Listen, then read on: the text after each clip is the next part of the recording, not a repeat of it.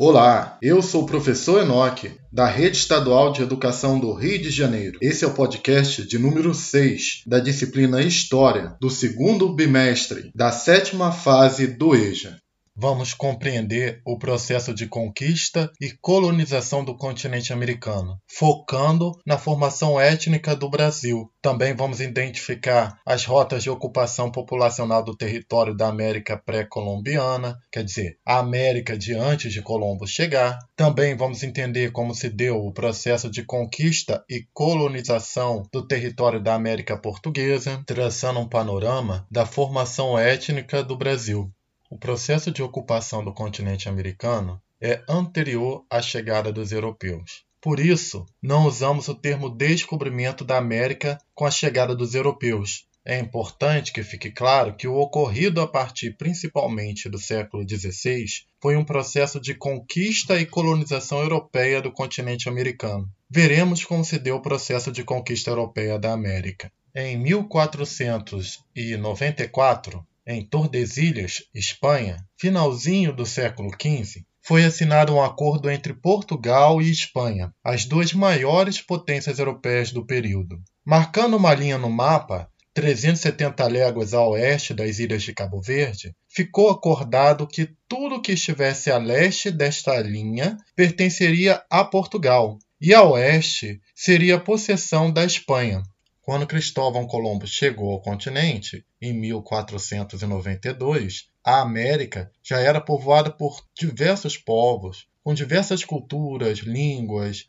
e formas de organização social. Os cientistas acreditam que os nativos da América chegaram através principalmente do Estreito de Bering, ao norte do continente, vindos da Ásia, e de rotas do Oceano Pacífico, pelo sul do continente, mas como se deu o processo de conquista europeia da América Portuguesa? Na América Portuguesa, no início, principalmente até 1530, a relação entre os portugueses e indígenas era amigável. Existia estranhamento e curiosidade de ambas as partes. Nos primeiros contatos entre portugueses e nativos, aconteciam trocas, vistas como vantajosas por ambas as partes.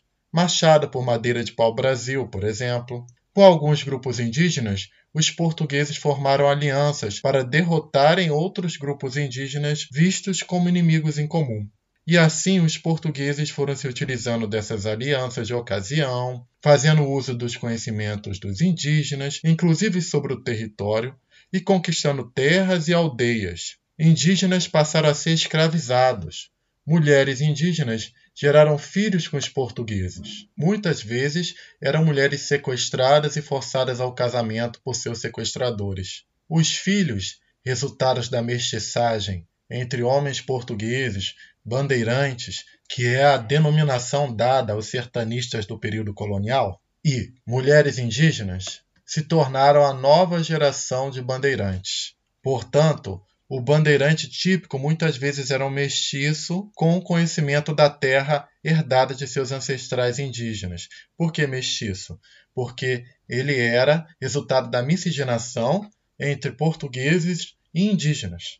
E por ser descendente de portugueses, herdava certos traços culturais, como a religião católica.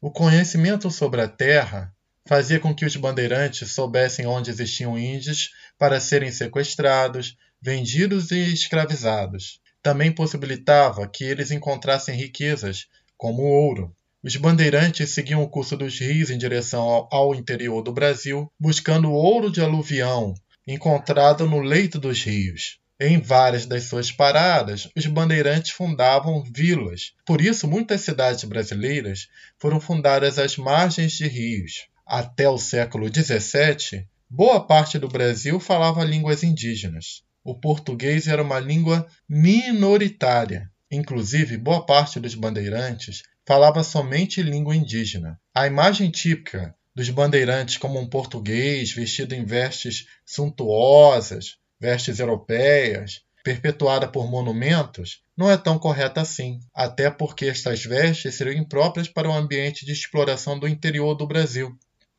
Aqui terminamos esse podcast. Espero que você tenha gostado. E se ficar algumas dúvidas, consulte o material escrito, as videoaulas e procure a ajuda de sua professora ou professor.